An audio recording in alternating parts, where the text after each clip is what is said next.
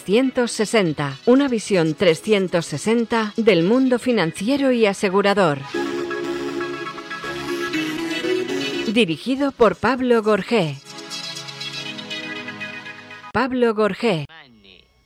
Money makes the world go around, the world go around,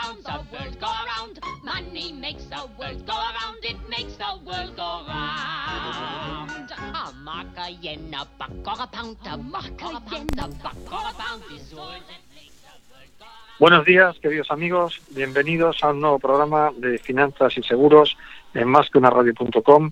Es un placer estar de nuevo con vosotros, eh, tra- tratando de aportar un poco de luz en estos momentos en algunos aspectos del mundo financiero. Hoy tenemos a Jesús María Ruiz de Arriaga, persona sobradamente conocida en el entorno financiero. Jesús María Arriaga es eh, abogado, es el socio fundador de la firma Arriaga Asociados, es un despacho especializado en consumidores con una especial atención en derecho bancario y actualmente cuenta con más de 270.000 clientes y ha recuperado nada más y nada menos que 1.275 millones de euros para sus clientes con un 99% de casos. Jesús, buenos días, ¿cómo estás? Buenos días, eh, Pablo. Encantado de, estar contigo y, y con el equipo. Muy bien, pues eh, acabo de hacer una breve presentación tuya, eh, donde, como hemos eh, explicado a nuestros oyentes, tenéis un porcentaje de éxitos cercano al 99% en todas las reclamaciones que estáis presentando.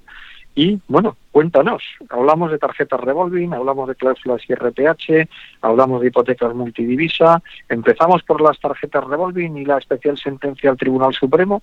¿Cómo estamos en este tema, Jesús?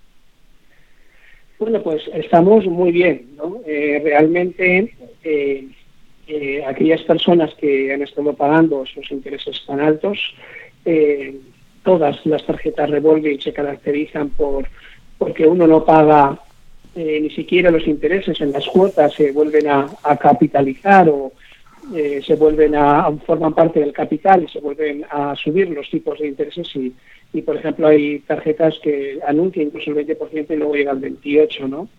Eh, bueno, pues el, el, Tribunal Supremo ha resuelto el tema si el tipo de interés es usurero y efectivamente ha dicho que sí es usurero o usurario también se puede decir.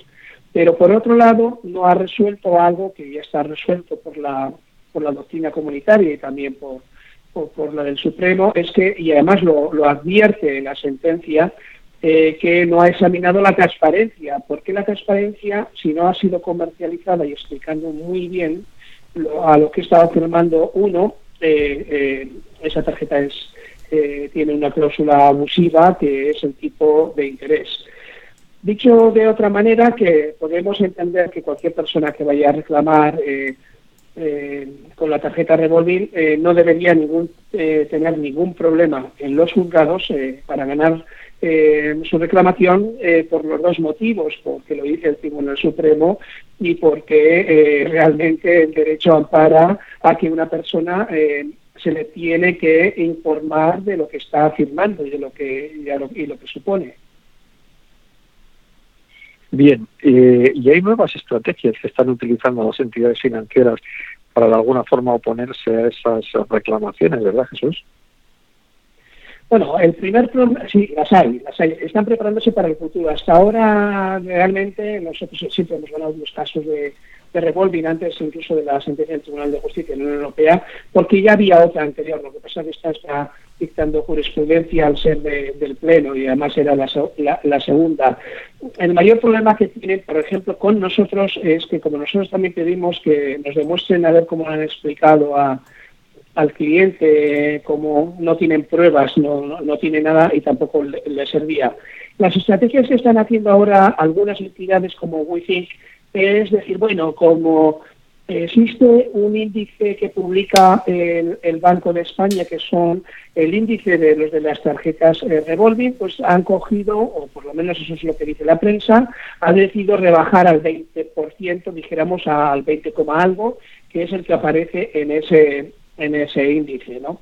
Eh, bueno, la cuestión es que el cliente firmó lo que firmó y y, si le quieren cambiar las condiciones, le va a cambiar la nulidad de la cláusula y segundo porque eh, eh, además sigue siendo un interés eh, altísimo ¿no? el hecho de que esté publicado en un índice oficial que simplemente hace de registro de lo que están cobrando las entidades financieras en el fondo eso no quita la posibilidad. Pero lo más importante es que no resuelve con eso las, estas entidades. Lo que no resuelven es cómo explican y cómo se vendieron esas tarjetas de cara al futuro, si lo hacen bien y con unos tiempos de interés eh, que no sean abusivos y con, con, buena información, no tendrán problemas. Lo que pasa es que si informas muy bien a un cliente de lo que se compromete, pues seguramente muy pocos eh, lo firmarían. Y si lo firman, eh, sería por extrema necesidad y en ese caso también se considera usurario. Es decir, que aquí no solamente estamos hablando de un abuso en el tipo de interés, sino de una clara mala práctica bancaria a la hora de comercializar un producto financiero. Bueno, sí, dijéramos que por esas palabras de broma que decimos los abogados, con, premeditación, alevosía y, no, y nocturnidad del derecho penal, que no es derecho penal así, ¿eh? pero que lo digo un poco en broma. Efectivamente, vamos a ver, eh, eh, esa, por ejemplo, esas tarjetas se han comercializado en, en la caja que te dicen te financiamos la compra de, del televisor. Eh, yo personalmente eh, me ha ocurrido cuando voy a coger el AVE que, que me dicen que me quieren ofrecer eh, la tarjeta de Wi-Fi, pero que era digo, no, no, es que no tengo. Yo, no, es que vas a ser dos minutos. Y digo, yo ahora con el tiempo digo, en dos minutos, ¿qué me ibas a explicar? ¿No? ¿Qué me ibas a explicar? Era muy normal decir que era el 2%. ¿Vale? Que, que no, eh, y, lo, ya, pero el 2% sino era el 2% mensual, ¿eh? que luego sería el veintitantos por ciento eh, anual. lo que quiero decir es que se ha aprovechado de la por un lado de la simetría de información que tiene la entidad y de la que tiene el cliente y por otro lado se ha ocultado básicamente la usura que había detrás. Bien, y, con vosotros, evidentemente, hay una facilidad a la hora de poder ejercer el derecho de los consumidores para eh, reclamar estas tarjetas, además con una experiencia y, ya con una trayectoria en donde habéis demostrado ampliamente el, éxito de estas reclamaciones a través de vosotros.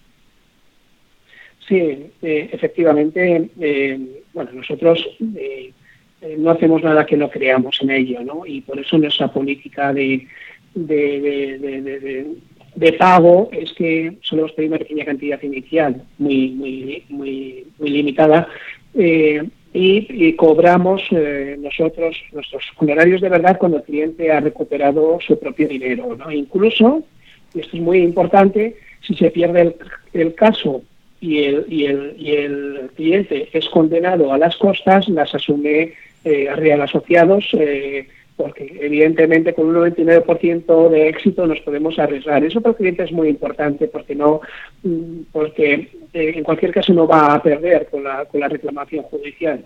Eh, eh, lo más probable es que gane, que recupere su dinero, porque hay que pensar que el dinero que que puede darse, hay casos en el que, por ejemplo, a ver, me tenía un ejemplo yo por aquí, en el que por una compra de 900 euros puede acabar pagando 2.900 euros. Es decir, es una auténtica barbaridad. Eh, las tarjetas revolving tiene algo que nosotros llamamos el, efecto bola de nieve.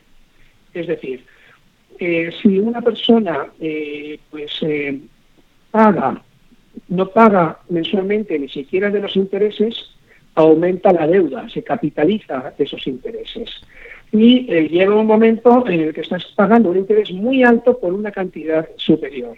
En la mayoría de los casos, después de estar pagando eh, tus cuotas, eh, resulta que tu deuda aumenta, ¿no? Ese es el efecto de pola de nieve. Y en muchos casos eso ocurre porque estamos hablando de personas que están vulnerables, ¿no? Porque no tienen la facilidad de crédito o porque tienen que salir para una situación eh, difícil, temporal y, se tira de, la tarjeta. Eso los tribunales, los jueces lo ven muy fácil, lo entienden y, y, es, y, antes de esta última sentencia el Tribunal eh, Supremo, eh, el resultado era siempre positivo. Muy bien. Oye, y vámonos a otro tema, las cláusulas hipotecarias del IRPH. Ahora ha habido una reciente sentencia del Tribunal de Justicia de la Unión Europea que ha aportado un poco más de claridad en este tema, ¿verdad, Jesús? Sí, eh, eh, eh, sí, con un pero. Es decir, evidentemente el Tribunal de Justicia de la Unión Europea ha dicho eh, que esas, la cláusula del IRPH debe estar eh, controlada por el juez, ¿no? Eh, porque a diferencia del pasado, porque el, tema del IRPH ya pasó por el Tribunal Supremo y tomó la decisión y tomó la decisión de que era legal porque era un índice publicado por el, era un índice oficial publicado por, por, el Banco de España, ¿no? y que un ciudadano medio entendía lo que era el IRPH, ¿no? yo soy economista también y, y, analiza, eh, eh, y la verdad es que no conozco a nadie que le he hecho, le he hecho la pregunta lo que era el RPH, nadie entendía, ¿no? Eh, lo que decir, lo que viene a decir el Tribunal de Justicia de la Unión Europea, pues que se plantea la duda de que la persona pueda saberlo, ¿no? Y, y que habrá que demostrar si lo sabía o no. De una manera, por ejemplo, es que ni siquiera se le ha presentado al cliente eh, una diferencia, por ejemplo, entre IRPH y Euribor. Claro, si ves que eh, el IRPH siempre está dos puntos por encima del Euribor, muy poca gente hubiera aceptado, ¿no? O había una presión comercial para, para que eso. El, el, pero es que, bueno, pues que desgraciadamente el que tenga una cláusula IRPH no le van a devolver el dinero si no eh, presenta una reclamación judicial porque el Tribunal Supremo el eh, Tribunal de Justicia de la Unión Europea, perdón, eh, eh, descarga en el juez en, el juez nacional, en el juez que le toque a, uno para que determine qué es y, sustituirla. ¿no? Normalmente sería sobre el Euribor. Claro, estamos hablando de unas cantidades que si lo calculamos de esa manera, la mayoría podría recuperar de 25.000 a 32.000 euros por, por, un, por un préstamo medio ¿no? hipotecario eh, eh, ahí, está el tema. Es decir, eh, una vez más, una vez más nos encontramos con esto y también al revés surge la picaresca de los bancos. por ejemplo, muchos bancos, especialmente CaixaBank, lo que está diciéndole a los clientes o ha estado diciendo, no sé si lo sigue haciendo, es decir, que le quita la, la cláusula IRPH y se la pone Euribor, eh, pero que firme eh, un escrito en el que diga que renuncia a, eh, reclamar judicialmente. eso está ahora también en el Tribunal de Justicia de la Unión Europea y a mí no me queda ninguna duda de que eso es un pacto prohibido, porque representa una renuncia de derechos del consumidor que están prohibidos por la directiva comunitaria y y por la ley española. Entonces, eh, bueno, eh, yo, yo no firmaría si alguien nos oye eh, la renuncia a los derechos. espero que espero que no, espero que no lo hagan, porque los derechos de los consumidores son irrenunciables. Bien, estamos viendo ahora mismo en prensa estos días con el tema de COVID-19, con el tema de las reclamaciones de autónomos y demás, que y que las ayudas del ICO directamente que está saliendo en prensa como también como mala práctica que no se puede obligar a la comercialización de productos vinculados, seguros de vida y demás, eh, a, las ayudas de, del préstamo del ICO. esto me imagino que también forma parte un poco de regular precisamente esa estrategia que tanto eh, se daba en las tarjetas revolving como en las hipotecas, de obligar también a, firmar determinados productos aseguradores que todavía encarecían más el, precio del producto y que además de alguna forma limitaban también ese ejercicio de derechos por parte de los consumidores, esa libertad de decidir con qué aseguradoras querían y con qué aseguradoras eh, no querían. Hemos visto este tema de tarjetas revolving, hemos hablado de, de, IRPH. También, ¿cómo sigue el tema de las hipotecas multidivisa? ¿Cómo sigue este asunto, Jesús? Sí, eh, eh, si me permites, en lo que acabas de decir, simplemente ratificar que está prohibido imponer. Hay casos en el que me acuerdo que salía un caso de que una persona le obligaban a, a contratar un seguro, pero por la, por la misma, un seguro del banco, relacionado con el banco, eh, y no otro que cubriera eh, el mismo riesgo eh, buscado por el cliente, una diferencia brutal. Está absolutamente prohibido y además está absolutamente prohibido, vamos, absolutamente prohibido. Bien, el caso de las hipotecas multidivisa, este es un tema que ya está totalmente trillado. Hay creo que dos sentencias del Tribunal de Justicia de, la Unión Europea y al final eh, eh, diciendo que es una que puede ser una cláusula que normalmente eh, puede ser una cláusula abusiva habría que analizar muy bien si esa persona entendió bien lo que estaba haciendo nadie puede entender bueno, tengo que decir que el Tribunal Supremo también lo ha recogido. claro, al ver la sentencia del Tribunal de Justicia de la Unión Europea, pues no le quedaba más remedio. Eh, eh, lo que no, es comprensible, no es comprensible que alguien eh, vaya a pedir un préstamo para, para, para comprarse su vivienda y que salga con una inversión a largo plazo de alto riesgo de divisas, ¿no? Y, sí, y, con la imposibilidad de salirse de él, ¿no? Porque claro, uno puede hacer una inversión en divisas, pero resulta que ya, por ejemplo, si lo has hecho al yen o al, o al franco suizo, eh, tienes un contrato de 15 años, de 20 años, en el que estás arriesgando a esa apuesta. Y, si esa apuesta te sale mal, pues eh, claro, el perjuicio medio que nosotros hemos detectado en los casos que llevamos eh, es de 100.000 euros, o por encima de, de, de 100.000 euros, ¿no? Es una auténtica barbaridad que para una persona que actúa como consumidor al pedir un préstamo para su vivienda, porque si fuera para otra cosa, eh, salga de allí convencido de que de, una inversión eh, financiera de alto riesgo. No hay inversiones de más eh, alto riesgo que las divisas. Oye, y para este tipo de reclamaciones, para este tipo de productos, que son productos complejos, productos donde además de conocimientos jurídicos se precisan unos conocimientos económicos o unos eh, conocimientos más allá de los puramente jurídicos, ¿cómo están los juzgados? ¿Cómo están los tribunales? ¿Están especializados? ¿Realmente los jueces tienen conocimientos suficientes para poder entrar no solamente en aspectos puramente jurídicos, sino entrar a ver realmente el fondo de la cuestión y entender cómo han funcionado este tipo de productos para poder aplicar correctamente las normativas? Bueno, yo, yo creo que, que, que, sí se está, eh, son conscientes. Eh, primero porque todos eh, tienen la información y la justificación en las sentencias del Tribunal de Justicia de la Unión Europea donde explica exactamente el porqué de las cosas. ¿no? Eso ya es un elemento, es decir, dijéramos que no tienen la cualificación de expertos financieros, pero sí que tienen el sentido común de la complejidad que tiene esa cuestión para decir, eh, eh,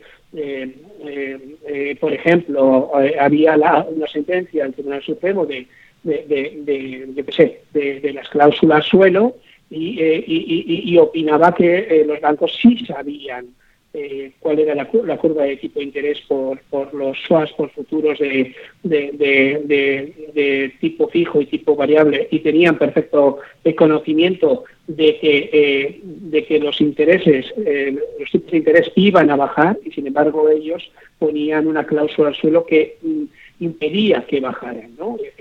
Eh, hoy en día, o sea, no necesita el juez tener una información técnica, sino simplemente comprobar si esa persona sabía lo, que estaba afirmando, ¿no? Y se había recibido la información adecuada eh, y, hay cosas que ya, pues dijéramos que ya es, uno, eh, en cierto modo, un automatismo, es decir, cláusulas suelos, multidivisa, eh, ahora será con el IRPH, distintas cuestiones que ya está todo muy claro, ¿no? y de hecho, por ejemplo, eh, incluso para empresas, ¿eh? porque aunque la legislación protege especialmente a los consumidores, eh, nosotros hemos ganado hasta productos muy sofisticados como un swap, que es una permuta financiera por, tipos de, interés, y, y, el juez nos ha dado la razón porque el hecho de no ser un consumidor no significa que tengas derecho a que te la metan cruzada. Ya. Y bueno, finalmente, ¿Cómo funcionáis? ¿Cómo un cliente que quiere, un consumidor que quiere hacer uso de sus derechos a través de vuestro despacho, es fácil? ¿Cómo funcionáis? ¿Y cuál es un poco la mecánica que tenéis vosotros de trabajar para que nuestros oyentes lo entiendan? Sí, bueno, nosotros, eh, dijéramos antes de definir punto por punto, dijéramos que tenemos dos filosofías muy importantes en nuestro trabajo. ¿no? Eh, una es eh, facilitar el acceso de abogados buenos a todo el mundo, es decir, eh, democratizar ese derecho. Y para eso eh, hemos tenido que tomar una serie de decisiones. Primero, estar muy cerca de ellos, por eso tenemos 70 oficinas, hacemos mucha publicidad, damos mucha información y toda la información que un cliente desee sobre su asunto y tal es gratuita, salvo excepcionales casos de que no corresponde a lo que nosotros estuviéramos especializados. ¿no? Eh, nuestro contrato con nuestros clientes es básicamente eh, eh, pues que si que, que, si ganamos, ganamos todos, es decir, cobraremos nosotros cuando el cliente cobre y, y, si se pierde con costas, con castigo al cliente por haber perdido, no lo paga, si no lo pagamos nosotros. Es un riesgo que, que, asumimos y que al cliente le da tranquilidad porque solamente se juega que no pueda ganar, pero en ningún caso eh, eh, perder. Y hacemos muchísima publicidad para que la gente se sensibilice, porque nosotros estamos jugando contra una idea preconcebida, como un fantasma que tenemos en la cabeza que contra los bancos no podemos, porque ellos tienen los mejores abogados, eso nunca ha podido ser, y nosotros hemos querido cambiar ese, esa manera de pensar de la, de la sociedad, de que eh, y de sensibilizarlos de que se les pueden estar quitando el dinero, eh, que se están comercializando productos. Oye, recuerdo yo el caso de las participaciones preferentes, eh, a los abuelos, a la gente que no tenía, que confiaba en el banco, de, les, les vendió productos de, alto riesgo. productos híbridos de capital y, y, deuda difícil de entender en el que perdían todos la salida a bolsa de Bankia eh, que también nosotros nos llevamos a tope, eh, eh, pues conseguimos que nos devolvieran los a, todos nuestros clientes, una salida para mí posiblemente ya olvidan los juzgados penales, incluso delictiva. eso. Y luego tenemos operativamente dentro una manera de garantizar la calidad, ¿no? que utilizamos mucha especialización, muchas miles de horas de formación a nuestros abogados, eh, y, es consciente que eh, los mejores están haciendo la parte que ellos saben hacer mucho mejor. Cada día, antes de, esta situación de confinamiento, pues eh, ganábamos unas 200 o 300 juicios diarios, ¿no? sentencias. Y, cada día teníamos una barbaridad de, de, juicios. No sé si te he podido, Pablo, explicar más o menos cómo lo hacemos. Perfectamente. ¿Dónde os encontramos? ¿En www.arriaga.com? ¿arriagasociados.com? Sí, ese es un buen sitio. Es decir, el mejor sitio de encontrarnos es en esa, en esa dirección y si uno se, se le olvida, pues ponga que escriba en el buscador Arriaga Asociados y supongo que apareceremos al principio. Eh, tenemos atención online siempre. Eh, de hecho, ahora eh, no podemos tener ninguna oficina abierta de atención al cliente, eh, les podemos atender online, funciona perfectamente y cuando termina el confinamiento, pues eh, en cualquier ciudad, en Madrid, por ejemplo, tenemos varias oficinas en centros comerciales, en Capitanaya, vamos a ver, siempre hay una oficina, cuando entra la página web de qué oficinas hay, dónde están ubicadas, muy accesibles. Se coge cita, que sepa que el que nos escuche, que no está comprometido a nada, que puede preguntar. Creo que nuestra gente está sensibilizada en entender el, eh, el problema que tiene la gente y, bueno, y, y, encantados de, de, de, ayudarles y el que luego tome la decisión, pues, pues adelante, vamos adelante y, y, a por ello. Muy bien, Luis, ¿quieres hacer alguna pregunta a Jesús? Pues mira, simplemente un comentario que os quería eh, lanzar a los dos, a ver qué es lo que opináis. Esta semana hemos tenido en, en la radio a Antonio Selas, que es socio de Cremades Calvo Sotelo, y tratamos un tema que era un poco, bueno, este despacho se lleva las manos a la cabeza porque el ICAM eh, bueno, pues ha venido a decir que no contemplaba el hecho de dar asesoría gratuita por temas de coronavirus, entre comillas, es decir, todas las dudas que pueden surgir ahora a través de o a raíz de los ERTES, de los expedientes, de la crisis eh, que sea, o que, a, modo laboral, quiero decir, pues está creando muchísimas empresas y trabajadores que no saben dónde acudir. Entonces, este despacho tuvo pues bueno, la idea de hacer un primer asesoramiento gratuito y se han lanzado a la yugular y estaban completamente indignados. Eh, ¿Vosotros, eh, como abogados, qué pensáis? Eh, ¿Quedó claro cuál es la, propuesta de Calvo Sotelo? Pero me gustaría saber qué es lo que opináis vosotros. Jesús, ¿qué opinas tú? Sí, bien. mi opinión es que, bueno, ahí se escudan en que en el código deontológico de, el Código Ontológico de los Abogados, que es un reglamento, es decir, que lo, lo, eh, lo, aprueba los abogados, los colegios de abogados, pero que eh, tiene un carácter de reglamento. Eh, permite la publicidad, pero tiene algunas excepciones. Una de las excepciones es pues que no puedes hacer publicidad en situaciones así que te aprovechas de la situación de que los coges ahí en mitad de un accidente y cosas así, ¿no? Eh, no obstante, eh, el código deontológico en cuanto a publicidad creo que está fuera un poco fuera de la ley, porque muy bien, está muy bien que tú como, como colegio de profesionales marques tus normas, pero siempre dentro de la ley. ¿Por qué? Porque la ley, hay otra ley, que es la Ley General de Publicidad, y no puede ser que una una cuestión que sea reglamento, porque ha sido aprobado no sé por quién, por, porque el que aprueba los, eh, o sea, el Consejo General, o sea, de los, eh, los, los colegios de abogados, Consejo General de la, no sé cómo se llama. Eh, claro, ahí, ahí se plantea el tema de que, por ejemplo, plantea el tema de que está prohibida la publicidad que incite la litigiosidad, ¿no?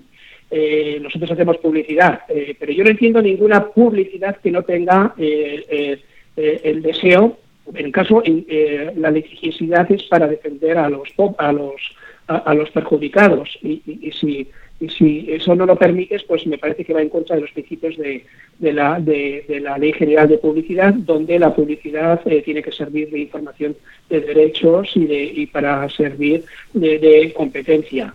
El tema de, de Cremades Calvo Sotelo, pues bueno, dijéramos que está un poco eh, atacado por el puntito ese de, que podría, de que no se debe abusar la situación de personas que tienen un accidente, una situación y tal para, eh, para, para eso. Eh, para mí es dudoso que, que, lo, que, ¿cómo se llama? que el Colegio de Abogados de Madrid tenga razón. Yo simplemente apunto que el colegio también ha mandado una notificación a todos los que somos colegiados indicando que se estaba detectando un posible aumento o una posible incitación a presentar demandas en ese momento de, situación de ERES y demás. Entonces, bueno, como yo creo que el colegio es lo suficientemente independiente y tiene los suficientes conocimientos como para saber, como decía Jesús, que existe una ley general de publicidad y para aplicar el código deontológico y aquellos profesionales que estén incumpliendo ese código deontológico y estén incurriendo en malas prácticas, pues que sean sancionados. Pero no creo que debamos hablar con carácter general de este tipo de cosas, sino directamente ir a casos concretos. Bueno, pues dicho queda. La verdad que la opinión de los expertos que nos viene muy al caso y que cada uno ya que saque sus propias conclusiones. Eh, Jesús, que ha sido un auténtico placer, como siempre, tenerte por aquí. Una pregunta ya de todo a 100. ¿Sigues estudiando? Nos dijiste que tú no paras nunca. Estás en 400.000 historias a la vez. Ahora, ahora, estoy enganchado. Eh Sí, sí, estoy en un, en un programa muy duro y además lo, lo, hago en inglés, lo cual se me hace muchísimo más duro, pero bueno, cada, cada loco tiene sus locuras. Este hombre, bebé Pablo, no para, está todo el día estudiando, es un adicto al estudio. Así que ahora con el confinamiento me imagino que... Al estudio, sí, efectivamente que ha sido un auténtico placer contar con vosotros dos en el programa, Pablo, eh, Jesús, Jesús Arriaga, eh, y nos volvemos a ver, eh, espero que físicamente, porque eso significará que ha terminado por fin el confinamiento o el arresto domiciliario, que lo llamo yo.